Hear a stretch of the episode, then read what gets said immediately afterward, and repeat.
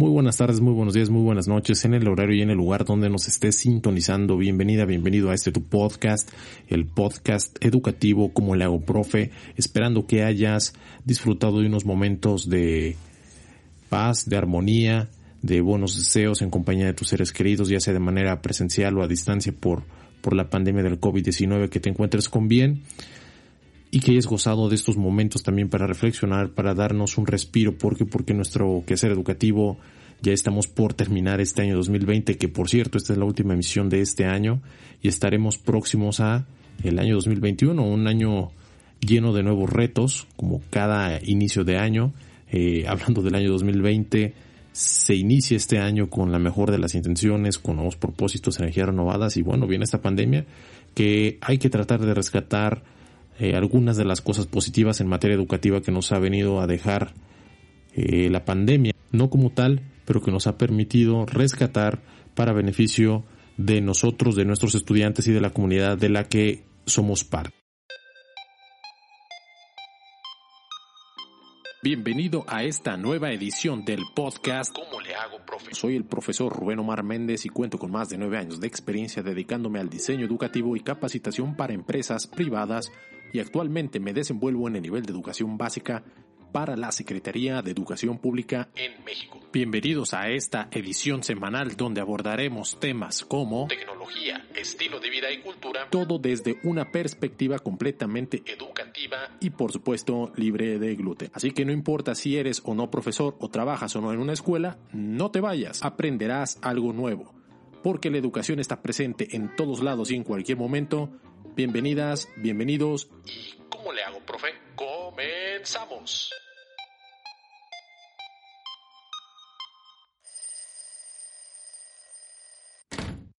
El día de hoy vamos a hablar eh, sobre un libro que se publicó en el año de 2008 por un gurú del marketing. Es muy popular, igual pueden buscar en internet y van a encontrar muchísima información. Se llama Seth Godin y el día de hoy vamos a hablar acerca de tres consejos para liderar una tribu. Seth Godin tiene una frase muy interesante en su libro que quiero compartirla con todos ustedes que es acerca del liderazgo. Y para Seth Godin el liderazgo es algo muy simple que dice lo siguiente. Haz lo que creas correcto. Visualiza el futuro. Ve por él. Así la gente te seguirá. Es algo muy interesante y, y, esta frase se refiere mucho a ir marcando tendencias, a ser referentes y para liderar una tribu, pues el que va, el que es el líder, es un referente para el grupo, es un referente, es una persona, un ejemplo a seguir. Y nosotros como profesionales de la educación, como profesores, como pedagogos, como educólogos, como expertos en ciencias de la educación, somos referentes para, para nuestra comunidad. Si eres director, para tus profesores, si eres supervisor, para las personas que tienes, que están bajo tu, bajo tu dirección, si eres profesor, bueno, tus estudiantes, tus, tus padres de familia y la comunidad con la que estás trabajando, son adultos, son niños, son adolescentes, etcétera, etcétera, etcétera todos en algún momento formamos parte de tribus. Y Seth Godin menciona que hay dos grandes grupos de tribus. Eh, hay que entender por tribu no es son solo personas que están en la selva, que están en medio de, de la estepa, en la sabana africana, etcétera. No, tribu es un grupo de personas que comparten un mismo objetivo. En el caso de nosotros como profesionales de la educación, hay tribus donde pues son las escuelas, otra tribu es tu salón de clase, otra tribu es la universidad, otra tribu es un grupo de amigos. Y entonces Seth Godin menciona que hay dos grandes grupos y uno de ellos es la tribu que tú eliges y el otro grupo es, o el segundo tipo de tribu es la que te viene dada, es decir, la que tú no eliges. En el caso de la tribu que tú eliges, y hablando en materia educativa, pues la tribu que nosotros elegimos es empezando por la profesión. Nosotros elegimos dedicarnos a la educación por vocación, eso espero, porque un profesor que se dedique a, a, esto y no sea por vocación, yo creo que si es por dinero hay lugares donde se puede ganar mucho más dinero eh, está la industria, pero bueno, esperamos que todos los que estén escuchando este podcast, que se dediquen a la educación, que lo hagan por vocación, de verdad. Es una profesión bellísima que te deja muchísimas enseñanzas, que no te vuelve rico, no te vuelve millonario, pero llevas una vida con relativa eh, comodidad. Eh, es un trabajo que pues es limpio dentro de lo que cabe. Es un trabajo que ayudas al prójimo y sobre todo que, que requiere mucho compromiso y, y, te llevas mucho y das mucho de lo que tú eres como persona.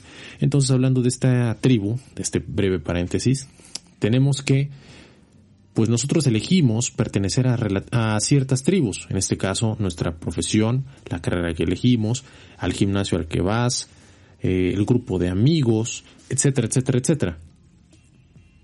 Y viene el segundo grupo que lo había mencionado, las tribus que tú no eliges, y el principal o el más claro es la familia.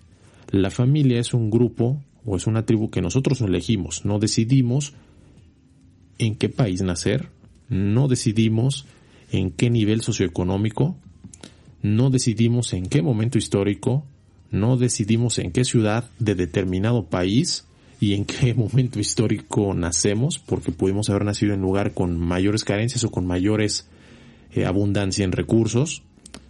Sin embargo, el entender que todos somos líderes y que todos en algún momento vamos a ser también seguidores es parte de cómo nuestras acciones pueden ayudar a mejorar los aprendizajes en nuestros estudiantes, mejorar el rendimiento, por decirlo así, el aprovechamiento escolar, en el caso de la educación, pues simplificar los procesos administrativos, al menos aquí en América Latina, eh, la carga administrativa, aunque digan las autoridades que no, sigue siendo mucha.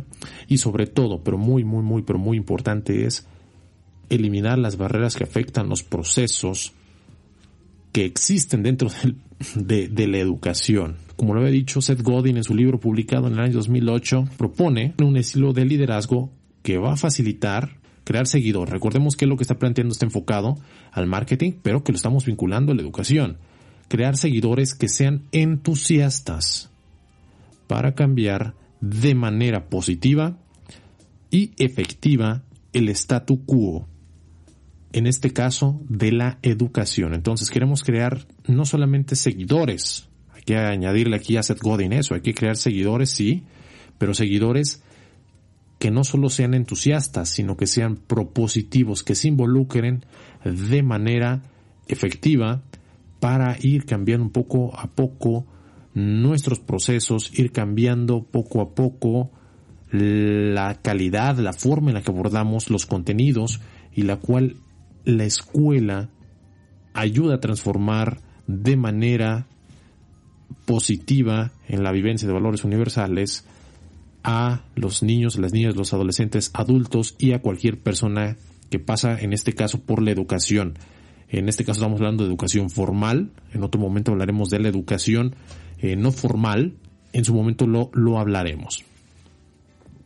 Primer punto es crear conexión y aceptar retroalimentación. Este es un punto, son tres puntos, es el primero. Y hay que reflexionar mucho acerca de la vida laboral de los profesores, las profesoras de los que nos, estamos frente a grupo. Y yo voy a hablar acerca, de, en este caso, de, mi experiencia. Si en mi caso, en mi credencial de, de docente, viene tu cargo, y dice docente frente a grupo. Los invito a que hagan este ejercicio, revisen sus credenciales, revisen su nombramiento y cuál es el título que viene en su nombramiento, que viene en su credencial, en su carnet.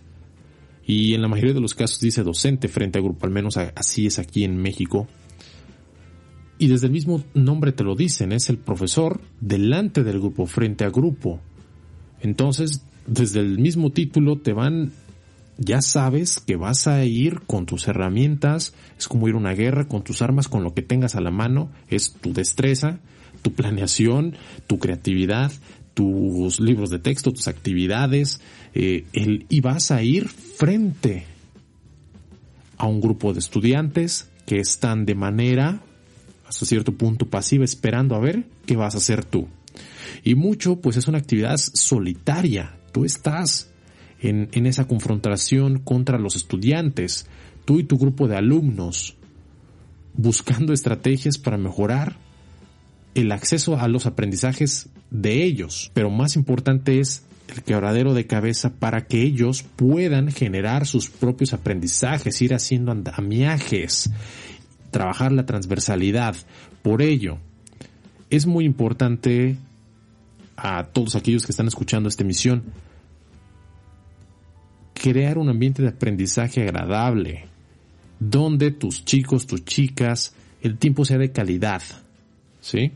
Que se sientan en un lugar tranquilo, en un lugar donde ellos puedan expresar sus dudas y preguntas, no la clásica de ¿entendieron?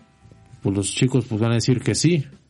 No, se trata de de verdad que ellos puedan generar preguntas, escucharlos atentamente, y a través de las preguntas, con tu material didáctico, con tu experiencia, con tu creatividad, con tus recursos, ir creando una sinergia positiva. De igual manera, al escucharlos, aquí voy a poner un ejemplo de, de mi práctica, no, no es por, por alardear, pero al menos eh, me funcionó bien en su momento. Y es que con los chicos empecé a trabajar lo que son organizadores gráficos en específico el mapa mental. Entonces los chicos, como son muy visuales, por obviamente tanta exposición a los más media, eh, al celular, al internet, a todos son, son generaciones muy visuales, los adolescentes, pues de inmediato les gustó el organizador gráfico con ilustraciones. Y un, un estudiante me menciona, profesor, oye, eh, profesor, ¿puedo en lugar de hacer dibujos, yo traigo una revista? ¿Puedo utilizar recortes? Y dije, oye, buena idea. Entonces, para las siguientes actividades yo ya les pedía como una pequeña tarea llevar una o varias revistas, periódicos, obviamente nada eh, pornográfico, pero para que pudieran recortar. Entonces trabajamos actividades eh, y organizadores gráficos, algunos con dibujo, algunos otros con recortes. Y es algo que aparentemente son detalles que muchos pasaríamos por alto y decir, no, va a ser dibujo porque así es y así lo tengo en planeación y va a ser dibujo porque sí. No.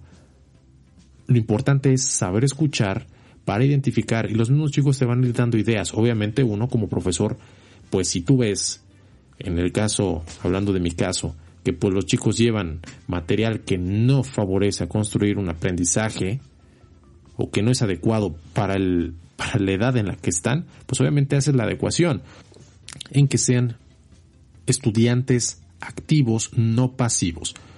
Ahora eres parte de la comunidad. ¿Cómo le hago? Así que no olvides visitar el blog en nuestra página de internet www.comolehagoprofe.com en donde encontrarás artículos, notas para estudiar, compartir y aprender mucho, mucho, mucho, pero mucho más. Y por supuesto, síguenos en nuestras redes sociales Facebook e Instagram. Y lo mejor de todo, es completamente gratis. Continuamos. Punto número 2 es alinear las metas y objetivos. Esto tiene que ver mucho con la parte del liderazgo y de lo que hablaba de las tribus, que hay tribus que elegimos y hay tribus que no elegimos.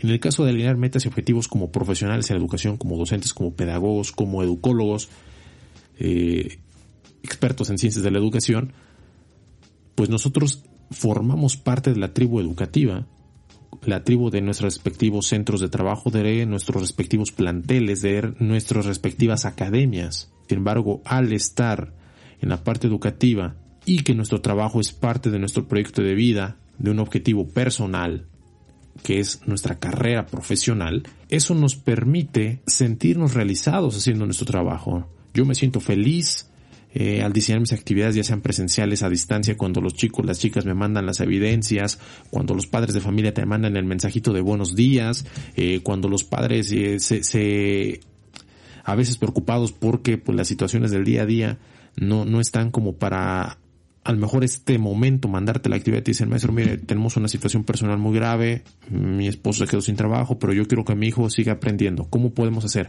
Y cuando vinculas y haces partícipe uno de los elementos de tu proyecto de vida, que es tu carrera profesional, y lo vinculas con tu creatividad, con tu ingenio, con tu planeación, con tu pasión por la educación, eso se contagia, de verdad se contagia con, la comunidad, se contagia con los chicos. Obviamente hay casos donde pues las situaciones, las presiones de fuera, las necesidades y más en estos momentos de pandemia, a muchos estudiantes, a muchas familias y, y pues obviamente no a todos les va a agradar tu forma de trabajar, no a todos les va a gustar eh, tu forma de ser, no les vas a agradar. Pero esto no se trata a veces de, de ser de agradarle a todo el mundo, se trata de hacer las cosas lo mejor que, que se pueda. Y uno, nosotros, buscamos lo mejor para nuestros estudiantes, para que ellos puedan continuar con sus aprendizajes. Entonces, al escuchar a nuestros estudiantes, al decidir eh, qué actividades, estamos creando una sinergia positiva, estamos fortaleciendo nuestra tribu. Tu salón de clase primero A es una tribu, primero B es otra tribu, ya sea virtual o sea físico. Ahora, el que tú compartas tu visión de lo que tú esperas de tus estudiantes, lo que tú esperas de tus padres de familia, de tus autoridades, eso permite tener muy claras las metas, permite tener muy claro el camino que hay que seguir. Recordemos que la educación no es un una ciencia exacta, no es dos más dos y todos son iguales, cada grupo es diferente, pero el conocerte a ti, el identificar y el reflexionar sobre por qué hacemos lo que hacemos, que es un libro, por cierto también lo vamos a analizar a su respectivo momento, pues te va a simplificar mucho, te va a ayudar a no llegar cansado al final del día con dolor de cabeza, fastidiado porque no te sale nada y es algo que es un sentimiento que todos lo hemos experimentado en algún momento, pero es importante reflexionar, replantear, llenarnos de energía, tener claras las metas y objetivos de la tribu, que es tu salón de clase, que es tu asignatura, y eso como contribuye a ti como ser humano, como profesional, en tu proyecto, en tus metas y en los objetivos que se tienen que cumplir en nuestro quehacer educativo. Escucha este podcast semanal todos los días martes en YouTube y en aplicaciones de streaming como eBooks, Spotify y iTunes. Así que no olvides suscribirte y compartir para hacer crecer esta comunidad educativa de la que ya eres parte. Y lo mejor de todo es completamente gratis. Porque siempre podemos aprender algo nuevo. ¿Y cómo le hago, profe? Punto número 3, último punto, es compartir la mejor versión de ti mismo. Si se van fijando y se y, escuchamos con atención lo que hemos estado hablando acerca de, de esos tres puntos de Seth Godin, todo tiene que ver, ¿sí? Eh, en el punto número dos hablamos de los alinear los valores, los tuyos con los de la tribu.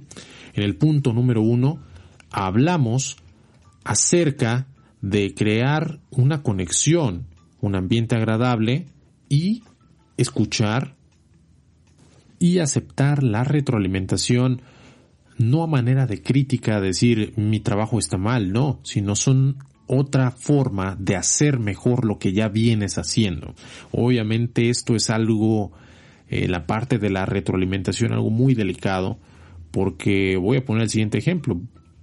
Tenemos un bebé que está jugando felizmente en el agua y de repente le dices al bebé, oye, vamos a bañarte aunque ya esté mojado, va a haber resistencia de la otra parte porque es así es la naturaleza del ser humano, ¿no? Una persona que está haciendo determinada labor, cuando alguien quiere que cambies de sentido, que no hagas lo que estás haciendo, pues obviamente tú te sientes que no, espérame, no y te, nos ponemos a la defensiva. Entonces hay que también tener en cuenta eso en la parte educativa, ser muy cuidadosos de cómo nos expresamos, pero no cerrarnos a la retroalimentación. Obviamente eh, las retroalimentaciones son sugerencias. Uno como profesional tiene que tener el criterio de decir esto me sirve, esto no, esto lo, lo implementaré en determinado momento o qué cosa voy a descartar. El objetivo de la docencia no se limita, eh, es algo que que lo hemos visto en cursos, en talleres, en, en ponencias, en libros, en podcast, en nuestras autoridades educativas lo mencionan a cada rato que la, la docencia no se limita a transmitir saberes y conocimientos, sino que debe ayudar a nuestros estudiantes, a esos jóvenes que tienen nombre, que tienen apellido, que tienen sentimientos, que tienen sueños, que tienen aspiraciones, que tienen habilidades, actitudes y valores, a desarrollar su máximo potencial, a descubrir nuevas formas de hacer las cosas, a experimentar, a socializar, a aprender a expresarse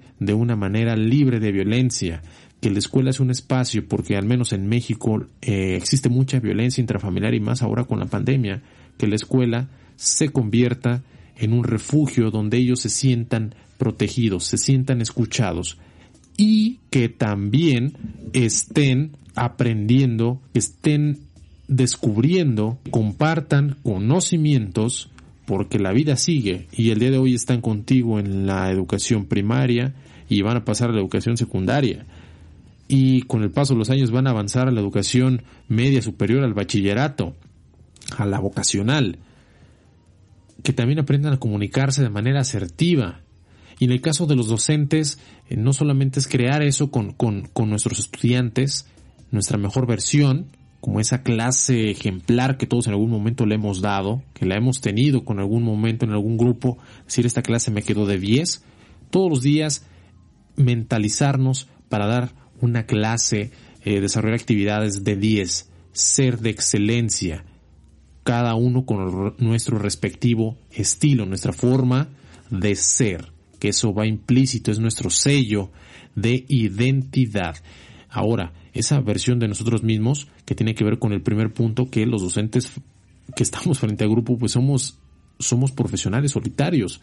Muchas veces no compartimos con nuestros compañeros prácticas exitosas, ideas, no compartimos sugerencias, no nos atrevemos a decir por qué, por qué, porque me van a criticar, ay, porque van a ay, presumido. Todos tenemos cosas que nos han salido de 10 y cosas que nos han salido de 5 y pongo un ejemplo, eh, todos los que hemos estado dando la misma asignatura en diferentes grupos, del mismo grado, en un grupo te sale excelente la actividad y hay otros grupos que no se prestan o que tienen otras condiciones que no los puedes sacar al patio eh, porque los chicos no les cuesta mucho el, el, identificar el espacio, el momento y el lugar en el que están y cuál es el objetivo de la actividad. Y hay otros chicos que de inmediato te captan la idea y participan de una manera tan propositiva que, te sorprendes. Entonces es parte de compartir nuestra mejor versión con nuestros compañeros, con nuestros estudiantes, con nuestras autoridades y no olvidar que todo lo que estamos haciendo no es para nosotros, no es porque yo me lo voy a llevar a casa y es porque yo, yo, yo, yo y yo, sino es para nuestros estudiantes que como lo menciona Seth Godin, pues las personas, y eso es una, una verdad absoluta, tenemos sueños, tenemos miedos, tenemos habilidades, tenemos actitudes, tenemos valores, y como profesionales en educación debemos ayudar a que nuestros estudiantes sientan la escuela como una extensión de su hogar, que vayan con gusto, sea aula virtual, o sea aula mixta, o sea aula presencial. Pues bueno, esto ha sido todo por esta emisión de, de tu podcast, como le hago profe. Igual entra a la página www.comolehagoprofe.com, eh, explora el blog, explora las publicaciones que están apareciendo constantemente. Y pues muchas gracias por escuchar esta publicación, escuchar esta emisión de día, deseándote que te encuentres con bien, feliz año nuevo, feliz año 2020, próspero año 2021 hasta la próxima.